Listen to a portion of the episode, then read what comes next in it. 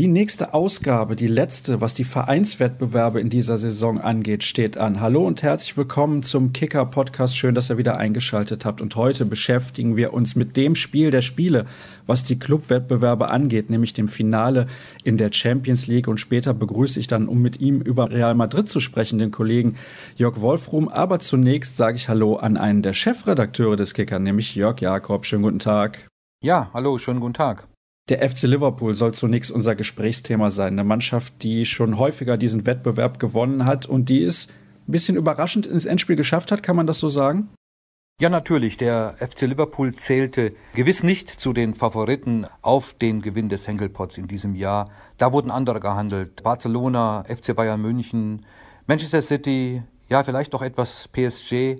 Ganz sicher aber auch Real Madrid. Real Madrid steht als Favorit im Finale. Liverpool ganz sicher als ein Geheimtipp.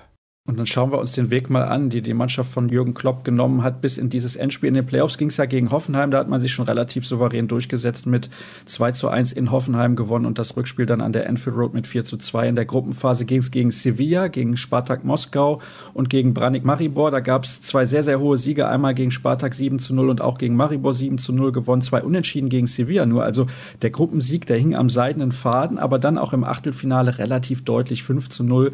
Zunächst das Hinspiel gewonnen in Porto, dann zu Hause 0 zu 0 gespielt und dann das Viertelfinale gegen City. War das somit das Entscheidende, das 3 zu 0 auch im Hinspiel, diese grandiose Leistung dann gegen die Mannschaft von Pep Guardiola? Ja, dieses 3 zu 0 war natürlich ein berauschendes Spiel und war ein so nicht erwarteter Erfolg. Ja, spätestens da hat Liverpool und das Umfeld haben die Fans erkannt, dass hier mehr möglich ist auf europäischem Parkett, als man es zuvor zu träumen gewagt hatte. Aber in der Mannschaft und vor allem für Jürgen Klopp persönlich gilt dieser 5 zu 0 Auswärtssieg im Achtelfinale zum Auftakt der K.O.-Runden in Porto, gilt dieses 5 zu 0 als bemerkenswertes Spiel. Da hat man gesehen, wie doch nachhaltig erfolgreich man auch im Europapokal antreten kann. Sie sprachen eben die Gruppenphase an. Ja, am Ende war auch der vorletzte und letzte Spieltag noch wichtig, aber auch die Unentschieden gegen Sevilla. Das waren ja auch Partien, in denen sich Liverpool eigentlich noch von einer etwas labilen Seite gezeigt hat. Unter anderem 3 zu 0 geführt, dann noch ein 3 zu 3 kassiert in der Schlussminute. Das war das wankelmütige FC Liverpool, aber im Verlauf des Wettbewerbs und gerade in den Spielen gegen Manchester City hat diese Mannschaft auch eine unglaubliche Mentalität gezeigt, eine Widerstandskraft, die sie sich im Verlauf des Wettbewerbs erworben hat. Mich beeindruckt das sehr, dass Jürgen Klopp tatsächlich in der Lage war, seine Spielidee von der Bundesliga so gut auf England zu übertragen. Klar, auch in England wird sehr, sehr, also deutlich schnellerer Fußball auch gespielt, als das in der Bundesliga der Fall ist. Aber man kann schon stark erkennen, dass es genau seine Spielidee ist, die er dort platziert hat.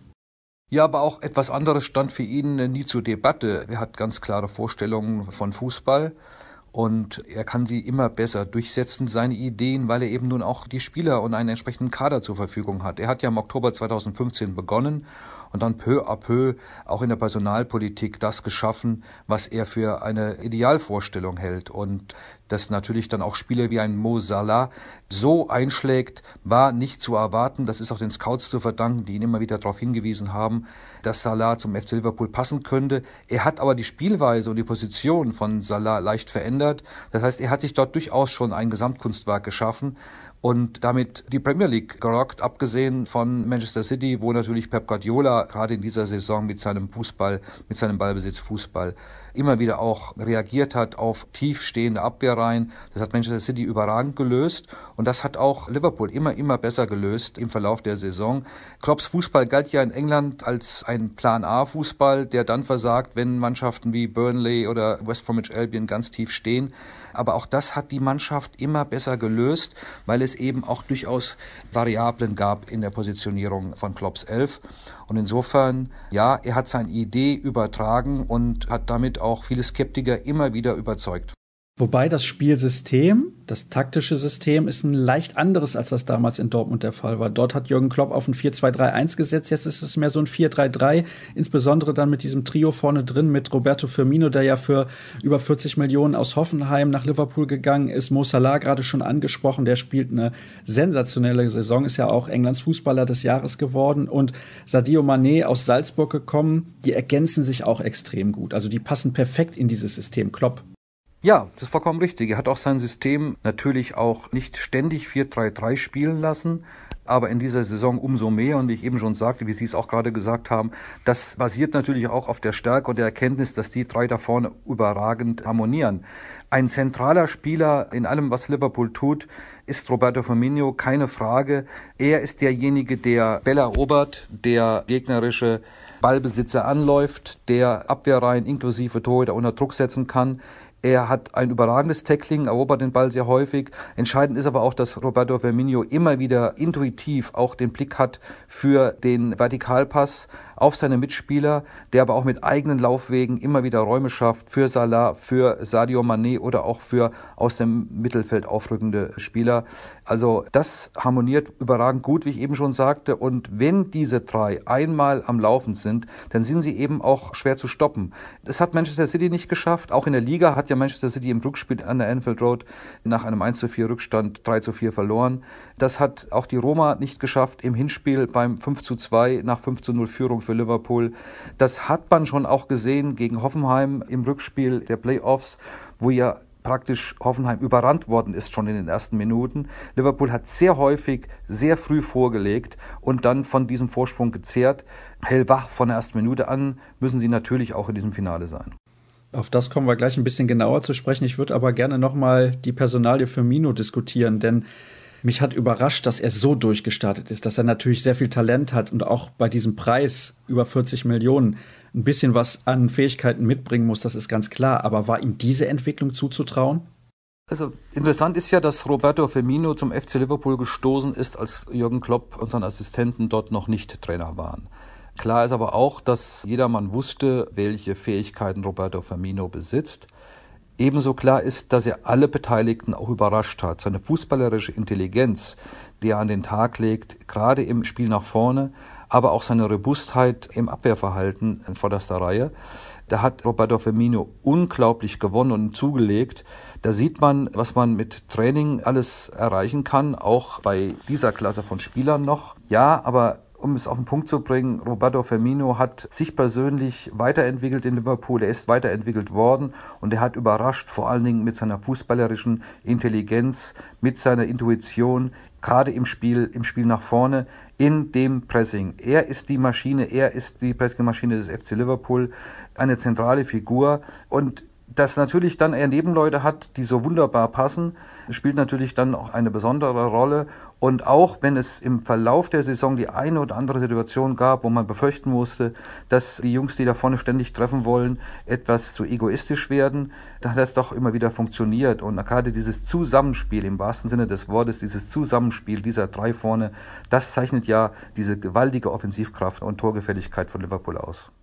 Jetzt sprechen wir aber immer nur, also zumindest meistens über dieses Trio vorne drin. Insgesamt ja schon 28 Treffer erzielt. Das ist sensationell. Zwei Akteure davon schon über zehn Tore, also beziehungsweise zweistellig getroffen, besser gesagt, nämlich Firmino und Salah.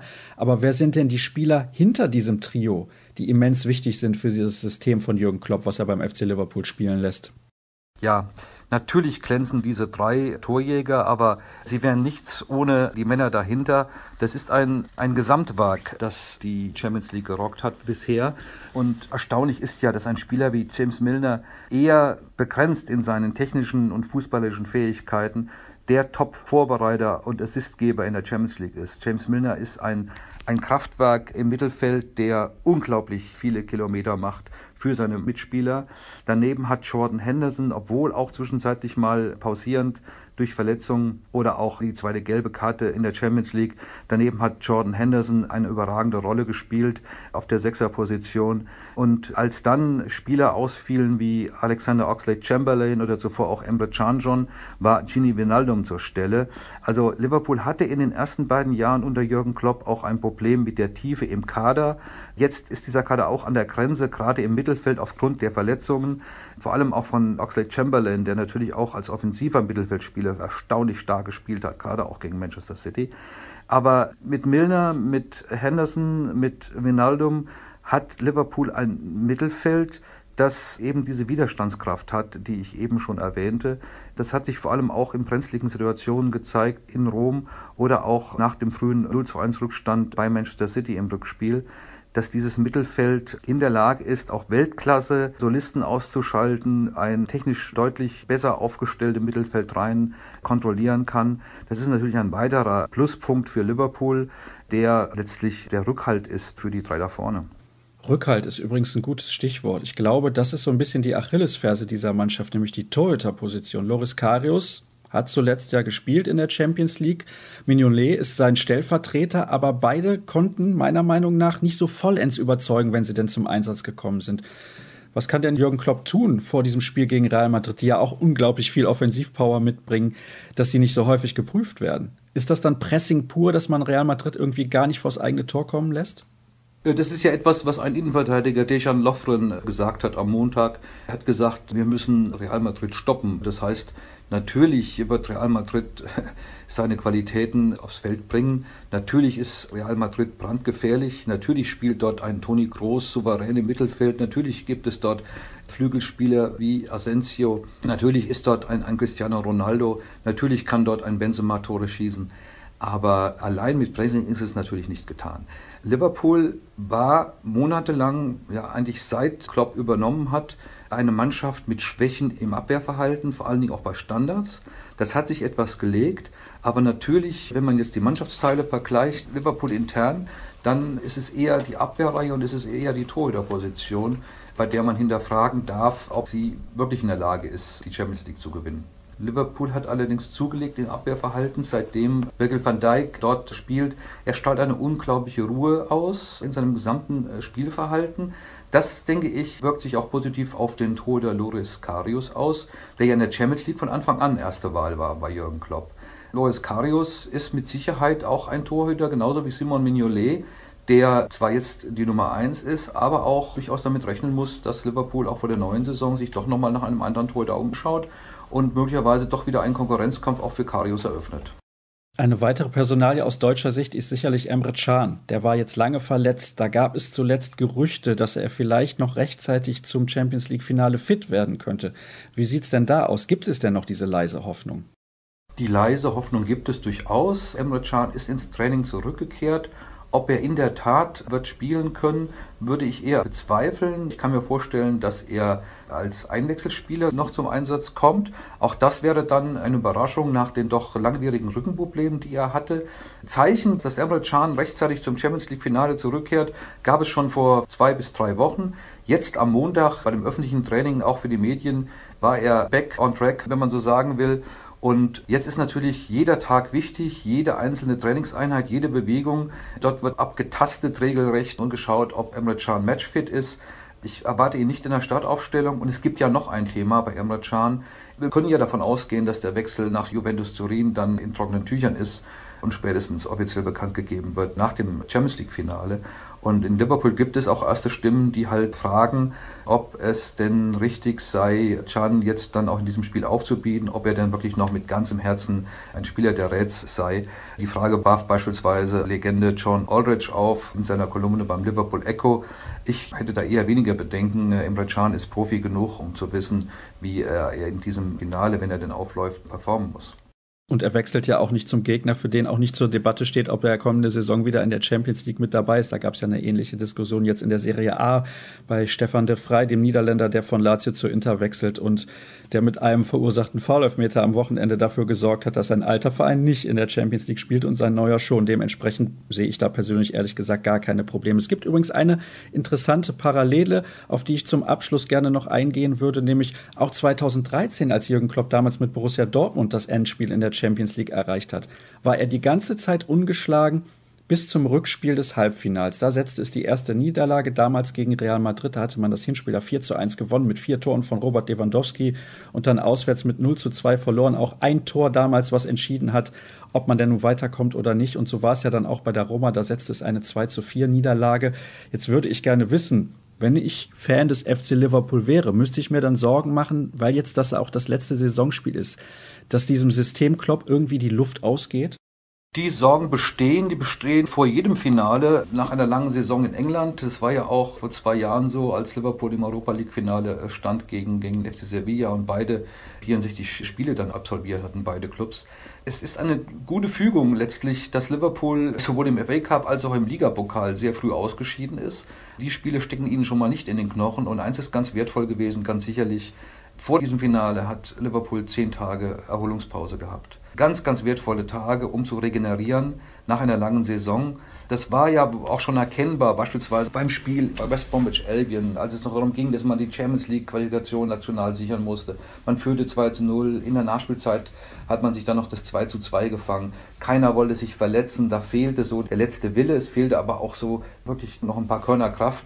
Das hat man in den letzten Saisonspielen gesehen, hat man auch gesehen, bei diesem Abnutzungskampf dann in den letzten Minuten in Rom beim Halbfinal-Rückspiel. Aber nochmal, wenn etwas Liverpool in dieser Vorbereitung richtig gut getan hat, dann ist es diese Ruhe, dann ist es diese Verschnaufpause, in der man natürlich heute mit allen möglichen Mitteln, sowohl in der Motivation als auch in der Regeneration, ganz fokussiert arbeiten konnte auf dieses Champions League-Finale hin. Jetzt bin ich sehr gespannt auf die Prognose. Das hört sich leicht danach an, als käme jetzt ein Tipp pro Liverpool. Nein, Sie haben mich ja jetzt in erster Linie über den FC Liverpool gefragt und den Part Real Madrid wird der Kollege Jörg Wolfram übernehmen. Ganz klar ist Real Madrid Favorit. Das ist eine Mannschaft, die ja nur wirklich seit Jahren fast unverändert als Mannschaft in einem Champions League Finale steht und es dann auch zu gewinnen pflegt. Ich gehe mal davon aus, dass das Spiel 3 zu 2 ausgeht. Für wen wage ich jetzt im Moment überhaupt nicht zu sagen. Gut, fünf Tore im Finale, das würde auf jeden Fall ein sehr, sehr interessantes Spiel garantieren. Wir warten mal ab, ob es so kommen wird und beschäftigen uns jetzt mit dem Gegner, mit Real Madrid. Und in der Leitung ist der eben schon angekündigte Jörg Wolfrom. Hallo. Hallo Sascha. Real Madrid, das ist natürlich die Mannschaft aller Mannschaften. Zwölfmal schon die Champions League gewonnen und auch zweimal in Serie.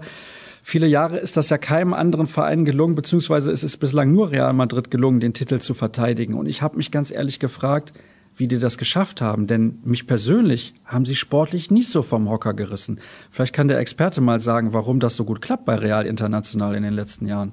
Nun, weil die Mannschaft natürlich mit Stars gespickt ist, mit Stars, die wissen, entscheidende Spiele zu spielen und diese Spiele eben auch bis in die letzte Sekunde versuchen zu entscheiden oder eben dann auch drehen. Also wenn wir da beginnen 2014 mit diesem Tor zum 1 zu 1 von Sergio Ramos, der dann quasi Real Madrid wieder ins Spiel gebracht hat, dieser Kopfballtreffer. Und dann hat Real damals Atletico Madrid überfahren. Also diese Mannschaft ist zum einen mit Spielkunst, bestückt, aber dann eben auch mit extrem erfahrenen Spielern, erfahren in Extremsituationen, die natürlich mit jedem Erfolg dann auch umso mehr noch an sich glauben. Also das ist schon kein Zufall, dass die Mannschaft immer wieder ins, ins Finale kommt. Wenn sie mitunter vielleicht nicht einen so wunderbaren Fußball gespielt haben mag wie, wie der FC Barcelona, aber in den entscheidenden Momenten wussten sie immer, worauf es ankommt und waren dem Gegner dann eben auch in der Effektivität vielfach überlegen, wie er zuletzt im Halbfinale dann auch dem FC Bayern München. Wo kann man denn diese Mannschaft historisch einordnen? Weil es gab diese Mannschaft Ende der 90er, Anfang der 2000er, die dreimal in fünf Jahren den Titel gewonnen hat. Es gab natürlich die Mannschaft aus ganz, ganz alten Zeiten, die dominiert hat. Ich glaube, fünfmal hintereinander die Champions League gewonnen hat in den 50er oder 60ern. Das wirst du wissen. Und es gibt natürlich diese aktuelle Mannschaft, die vielleicht jetzt zum dritten Mal in Serie den Titel holt. Ist das auch eine der größten Mannschaften aller Zeiten, von der wir gerade sprechen? Auf jeden Fall, an diesem Ruhm, an diesem Mythos arbeiten sie, eben um auch mit dieser Mannschaft aus den 50er Jahren gleichzuziehen. Also es geht hier mittlerweile wirklich auch darum, mit Alfredo Di Stefano und Ferenc Puschkasch auf einem Thron gehievt zu werden, auf einer Ebene zu sein. Und das sind sie im Prinzip schon jetzt. Vielleicht nicht von der Anzahl der Titel her, aber ein Cristiano Ronaldo ist ein König der Königlichen, wie das einst Alfredo Di Stefano war. Darf man jetzt natürlich dann gerne diskutieren, wer ist wichtiger für diesen Verein. Das wäre unfair, da einen hervorzuheben. Also diese Mannschaft kratzt an, an dem ganz großen Mythos der 50er, der ja überhaupt Real Madrid dann quasi erst zu dem gemacht hat, was sie sind. Und längst hat dieses aktuelle Real Madrid das Madrid der vermeintlichen Galacticos zu Beginn der Nullerjahre überholt. Denn die Galacticos, die hatten ja damals quasi nur in Anführungszeichen diesen Titel im Jahr 2002 gewonnen, mit diesem Traumtor von Sidan gegen Bayer Leverkusen. Luis Figo war da auch mit dabei. Aber die Titel 98 und 2002, da war das ja nicht wirklich dieses Galactico-Team. Und generell, obwohl es auch damals dann binnen weniger Jahre drei Titel waren, war es nicht so eine dominant agierende Mannschaft dann auch in Europa, wie das heute der Fall ist. Da ist jetzt durchaus schon noch mehr Wucht dahinter, als das damals der Fall war. Wie sind denn dann die Unterschiede in den Leistungen zu erklären in der Liga und in der Champions League? Denn man muss schon sagen, in der Primera Division musste man in dieser Spielzeit ein bisschen federn lassen. Man ist ja nur auf Platz drei, also nur in Anführungsstrichen auf Platz drei ins Ziel gekommen, auch hinter dem Lokalrivalen Atletico Madrid und 17 Punkte hinter dem FC Barcelona. Das ist nicht das, was sich Real Madrid eigentlich vorstellt. Nein, natürlich nicht. 17 Punkte, das ist eine Welt. Deshalb war es ja umso wichtiger auch für Real Madrid vor ein paar Wochen, diesen Klassiko im Camp Nou auf keinen Fall zu verlieren und da nochmal zu zeigen, okay, ihr gewinnt gegen uns eben nicht, auch wenn ihr jetzt Meister seid. Und das war ja ein hochklassiges Spiel, da hat man sich nichts geschenkt. Da sieht man schon, wie wichtig das ist, auch für Real Madrid im direkten Vergleich und dass man es eben nicht für gut heißt und dass es wirklich schon schmerzt, 17 Punkte hinter Barca zu sein in dieser Saison. Und von daher wäre es natürlich auch ein verlorenes Jahr, wenn jetzt dieser Champions League-Titel nicht gewonnen werden sollte. Wenn man gewinnt, dann überstrahlt das natürlich alles, auch den Doublesieg des des FC Barcelona und dann ist quasi wieder alles gut. Wobei man sagen muss, dieser äh, Club WM-Titel im Dezember, der ist natürlich auch ganz, ganz wichtig für Real Madrid, wenn auch nicht sportlich. Aber das ist natürlich ein Titel als beste Mannschaft offiziell dann der Welt. Da geht es viel um Marketing-Aspekte, die ja auch immer ganz wichtig sind für den vermeintlich größten Club der Welt, für einen der reichsten Clubs der Welt. Eine neue Umfrage oder vielmehr Untersuchung von eines Wirtschaftsprüferunternehmens ergab das jetzt in diesen Tagen ja wieder. Also das war ganz, ganz wichtig, dieser Club-WM-Titel. Aber in der Liga musste man eben abreißen lassen, weil diese Mannschaft eben doch etwas auch in die Jahre gekommen ist, vielleicht so langsam auch am Zenit angelangt ist, überschritten, eventuell. Da muss man vorsichtig sein. Aber das sind natürlich so Aspekte, da hat die Mannschaft dann recht frühzeitig und eben auch im Verbund mit Trainer Sidan hat man sich dann ganz klar und bewusst auch auf die, auf die Champions League konzentriert und gesagt, darüber müssen wir jetzt in diesem Jahr alles klar machen. Und das zeigt ja auch wiederum diese mentale Stärke dieser Mannschaft. Deshalb ist man ja dann in der Champions League unter anderem auch so weit gekommen, hat das unter anderem gegen den FC Bayern überstanden, muss man ja auch sagen, wo der FC Bayern doch in den Spielen teilweise klar dominiert hat, diese Königlichen. Aber eben diese mentale Stärke, sich zu fokussieren, auch eben zu wissen, hier gilt es, sonst können wir diese Saison nicht mehr retten. Und diesen Zenit, da können wir, wenn du willst, Sascha, gerne nochmal darüber reden. Ist diese Mannschaft schon am Zenit oder gar darüber hinaus?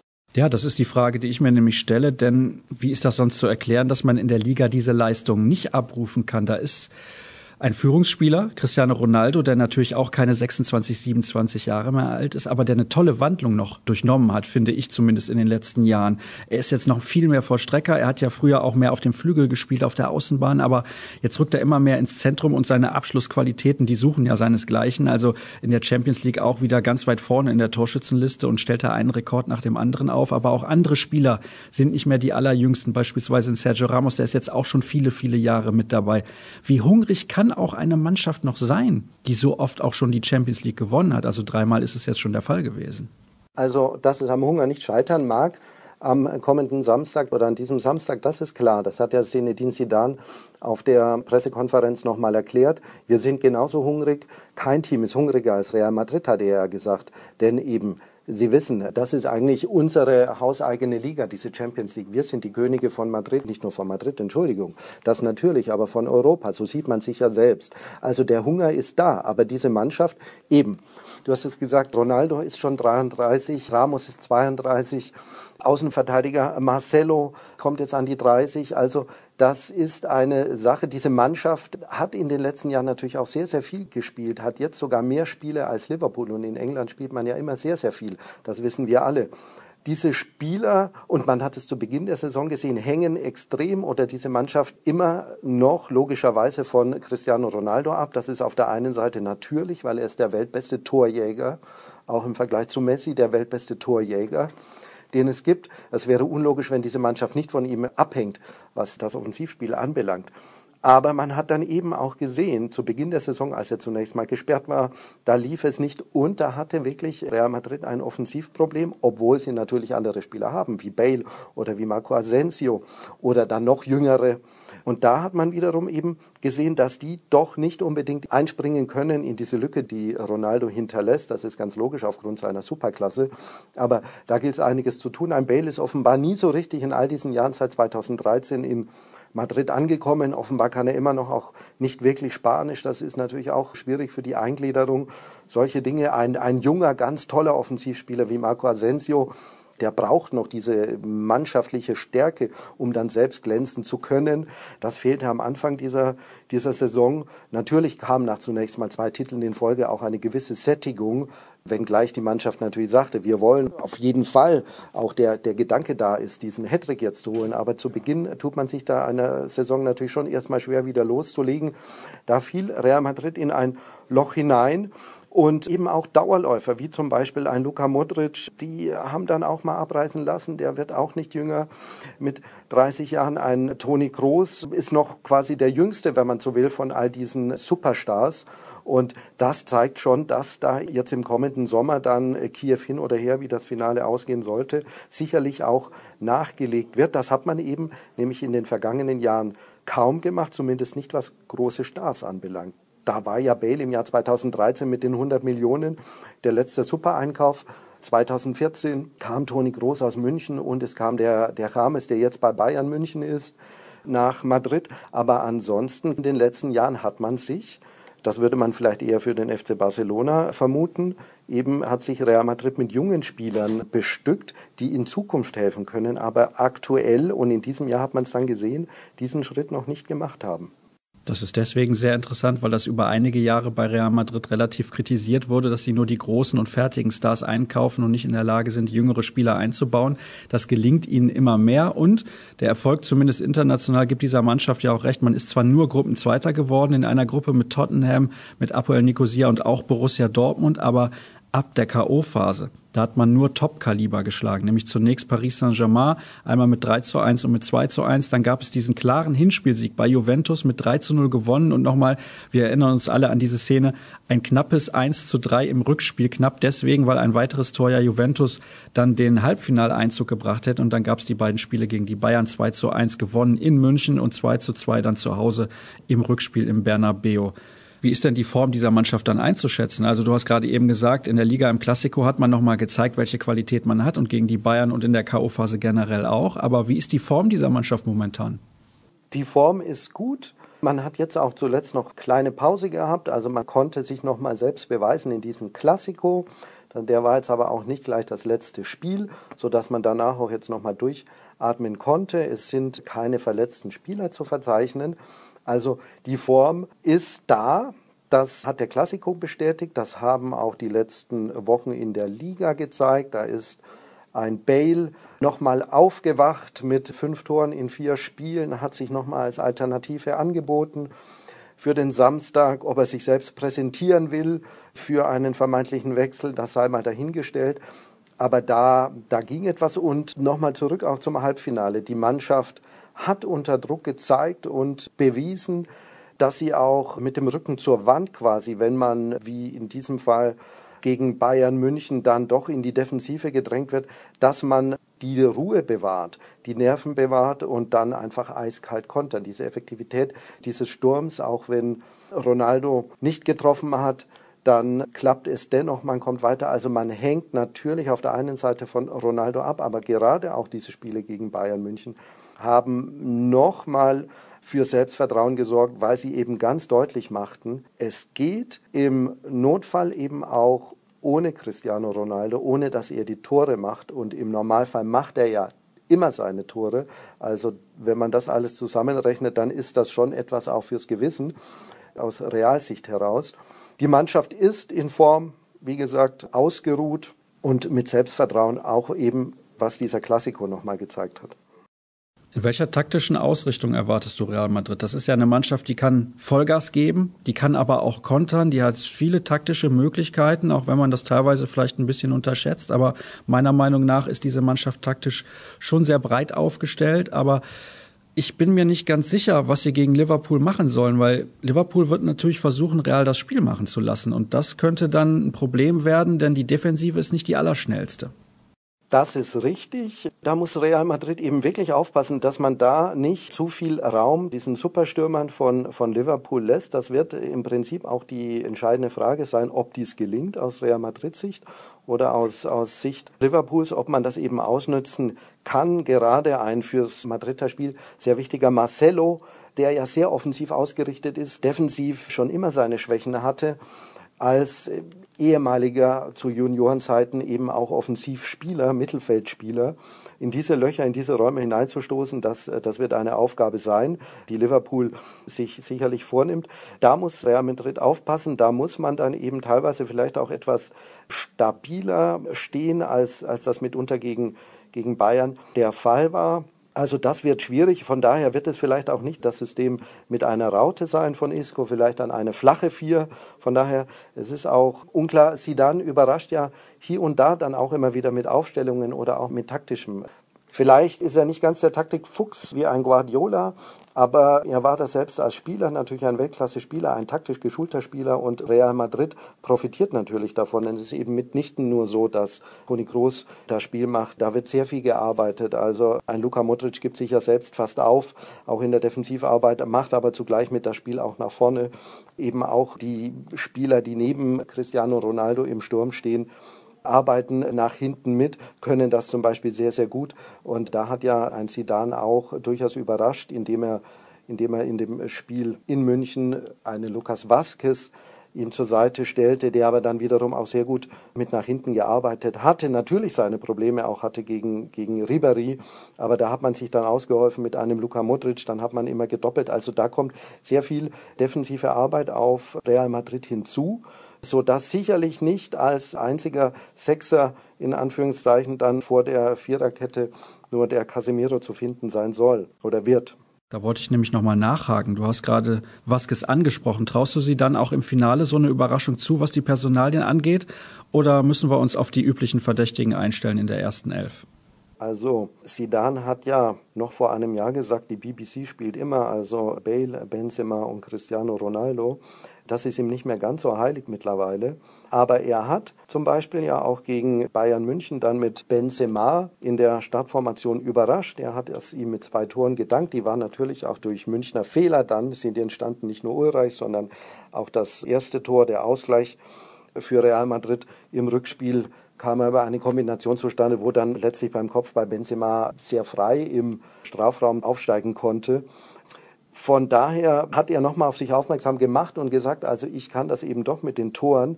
Ich bin mir nicht sicher, ob er es nicht bei dieser Aufstellung belässt, die gegen München startete oder ob er doch wieder einen Wechsel macht, einen Asensio vielleicht direkt mit zu Beginn bringt. Es spreche auch etwas dafür, den Asensio vielleicht etwas später zu bringen, gerade mit seiner Antrittsschnelligkeit. Wenn sich dann vielleicht Räume auftun, weil man schon führen sollte und dann Liverpool noch mehr kommen muss. Also da will ich mich wirklich nicht festlegen. Da hat auch Sidan selbst hat er den schönen Spruch gesagt. Also er hat Kopf Schmerzen, wenn er über seine Aufstellung nachdenkt, weil er eben einfach so viele Optionen auch hat und so viele Möglichkeiten und diese Möglichkeiten ihm zuletzt es immer wieder auch gedankt haben, diese Spieler.